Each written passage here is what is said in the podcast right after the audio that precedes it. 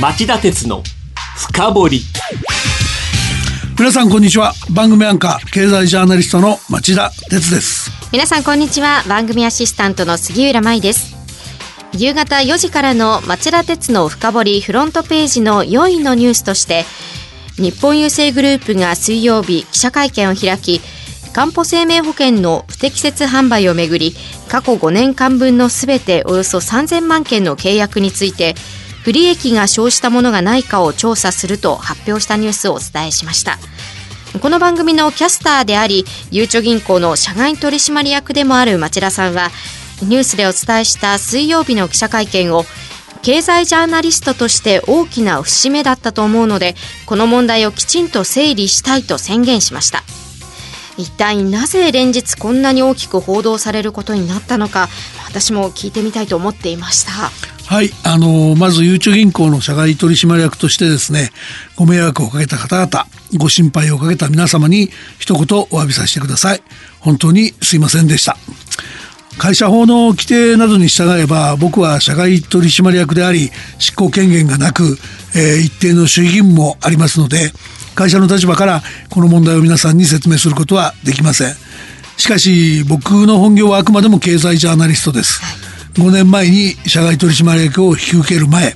新聞記者時代も含めれば通算で26年にわたってこのグループを取材してきた経験もあります。そこで今日はなぜ、えー、保険と投資の不適切販売が横行したのか日本郵政グループに欠けていたもの日本郵政グループに欠けていたものと題してこれまでの日本郵政グループの発表で浮き彫りになっていることを整理した上でなぜ不正が横行したのか何が欠けているのか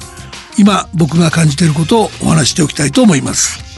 それでは CM の後経済ジャーナリスト町田鉄の視点で日本郵政問題を深掘ってもらいましょう。町田鉄の深掘り。資産運用をお考えの皆様運用は日本株式だけで十分と思っていませんか？話題のスマートフォン、電気自動車、インターネットでのショッピングなど、周りは外国企業で溢れています。大和証券では、お客様の資産に外国株式を加えた運用のご相談を受けたまわっております。アメリカをはじめ、ヨーロッパ、アジアなど、世界およそ20カ国の外国企業の株式に投資が可能で、各種情報も豊富に取り揃えております。外国株式は大和証券。これを機会にぜひご検討ください。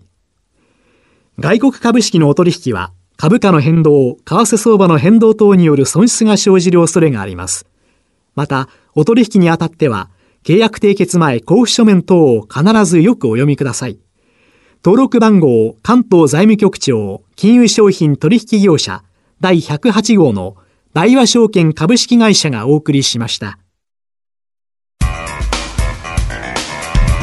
今日の深掘り日本郵政グループは水曜日、都内で日本郵政の長戸社長、日本郵便の横山社長、かんぽ生命の上平社長の3社長のほか、ゆうちょ銀行の田中副社長、かんぽ生命の堀家専務、日本郵便の佐野常務を含む6人が出席する記者会見を開きました。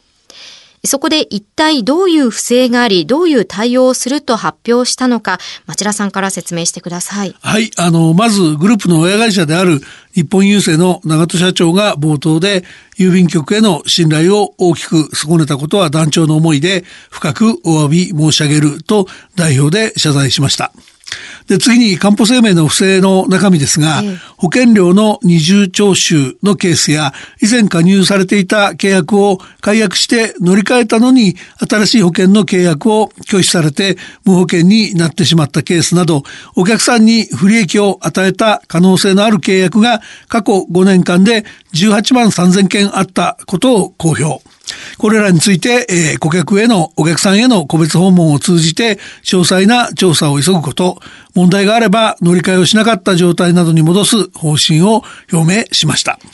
それから8月以降になりますが、冒頭のニュースで紹介した過去5年間分の全契約、およそ3000万件についても不利益が生じたものがないかを調査する方針を明らかにしています。これらについては全てのお客さんに契約の意向を確認する書面を送り、9月末時点で調査の進捗状況などの中間報告をまとめると説明しています。官保の上平社長は、お客様に不利益が発生している事案の早期解消、及び信頼の回復に全力で取り組む。専用のコールセンターを設けるなど、お客様対応を最大限強化していくとしたほか、再発防止に役立つであろう条件付き解約制度の導入や、えー、契約転換制度の導入の前倒しを検討していると述べました。はい大変な不祥事ですが、業績への影響というのはどうなんでしょうか？上平社長は現時点では業績見通しの修正はしないとしています。調査による追加費用が発生したり、お客様への保証の費用も必要ですが、積極的な営業を自粛するのみで販売費用の削減が見込まれる面もあり、それぞれの影響が読み切れないというんです。長期的にボディーブローのように効いてくることは間違いないと思いますが、それも含めて今は読み切れないということなんだと思います。はい、一方で、ゆうちょ銀行の投資信託の不適切販売、こちらはどうなっていますか？あの、ざっくり言うと、高齢のお客様に対して商品説明などの勧誘前、と、えー、ご購入手続き、つまりその申し込み受付とか契約前の2度ですね、えー、店長などの管理者が同席してお客様の健康をチェックしたり、えー、リスクを説明するという手順が、えー、定められているにもかかわらず、マニュアルの分かりにくさやルールの不徹底により、それらを怠っていたケースが1万7000件強、全国に233あるゆうちょ銀行直営店の高齢者取引のおよそ4割に相当したという問題です。で、ゆうちょ銀行の投資信託は全国におよそ2万4000局ある郵便局のうち1540の郵便局でも取り扱っており、これらの調査は7月に着手したばかりの段階で現在進行中なんですが、これを8月中に終わらせるという計画も初めて開示しました。はい、で、郵便局を束ねる日本郵便の、えー、横山社長は、会員保険だけでなく、投資信託も営業よりもアフターフォロー中心で取り組んでいると現状を説明しています。官報や誘致の不適切営業の原因というのは何でしょうか？ノルマが厳しすぎたという報道もありますが。まあ、その見方は否定できないと思います。ええあの、日本郵便の横浜社長も営業目標については、貯蓄性商品の魅力低下により、これまで通りの営業管理が困難になっていたにもかかわらず、営業目標が推進に偏っていたと認めてます。で、えー、今期のノルマについては、あの、もう設定しないと。で、来期については抜本的に見直すと表明してるんですが、まあ、あの、どんな局面でどんなノルマをかけてたのか、はい、あの、減らしたり増やしたりどうなってたのか、徹底的に調べて具体策作りにつなげていくことが大きな課題だと思います。はいそれから新聞にも出ていましたけれども、日本郵政は4月に保有するかんぽ生命株の二次売却を実施しており、その時点でグループの経営陣が官保の不適切販売を把握していたかどうかが大きな焦点になっていますよね。あの、記者会見で追及が最も厳しかったのもその点ですね。あの、もしこれほど大きな問題だと当時から認識していれば、その事実を伏せて株式の売り出しをしたのは、投資家に対する重大な配信行為ということになりかねないので、関心が高いんだと思います。えー、で、この点が追及の的になったのは、あの、顧客に重要事実を説明せずに契約するといった、あの、明らかな保険業法違反が慢性的に起きており、昨年度は22件を金融庁に届け出ていたとの報道が会見の1週間以上前にあり、これを受けて、あのの政府の郵政民営化委員会の委員長の岩田和正委員長が、えー、問題があると指摘したり、日本取引所グループの清田 CEO、最高経営責任者も分かった時点で公表するのが適切な情報開示だ、などと問題する、問題視する発言をしていたからなんですね。ですが、まあ、官保の上平社長は記者会見で、その22件は明確な違法行為であり、今回の塗り替え問題はいわば別種の案件であることを説明した上で、今回の案件の把握は6月27日の直前の状況だったと指摘や疑惑は当たらないと釈明しました。はい、から長門氏も上原発言を補足して、えー、4月は白だと言い切った上で岩田氏と清田氏の発言には冗談じゃないと語気を強める場面がありました。この点については全否定したと言っていいんだと思います。では本題ですが、町田さんは何が問題だったと感じていますか？そしてどうしてこんなに大きくなったんでしょうか？僕はあの企業カルチャーだと思ってまして、はい、2つ深刻な問題を引き起こしかねないポイントがあったと思ってます。2つですか？はい。で、その1つは、その、あの、郵便とか貯金とか保険の現業官庁だったせいか、現場力に依存しすぎるっていう問題なんです。本社や全国の支社、エリア本部は、あの、無理難題も含めて指示を出しっぱなしで、なかなか垣間見ようとしないんですね。一方、その、国営事業時代の現場っていうのは、あの、安定した職業ですから、職員になりたい人も多かったですし、国営事業時代からの、あの、教授も残ってて、現場力は高いんですけど、民営化してから取扱商品やサービスの種類、複雑さが、あの、桁違いに増えていて、まあ、昔の感覚で言えば店員も、あの、これ以上割れたらダメだっていう限界に近いのに、うん、そうした状況を現場のトップが本社や支社、エリア本部に訴えることが、その保険に関わるのか、上げてくることがなかなかないんですね。で、結果としてしわ寄せは全部、あの、現場に行ってしまい、あの、その押し付けられやすい矛盾や無理を押し付けられやすい体質があって、それがその官報や悠長の不適切な営業姿勢を正すのに必要な改善に口をつぐんでしまい、問題が大きくなってしまう、あの、遠因になった感が強いんですね。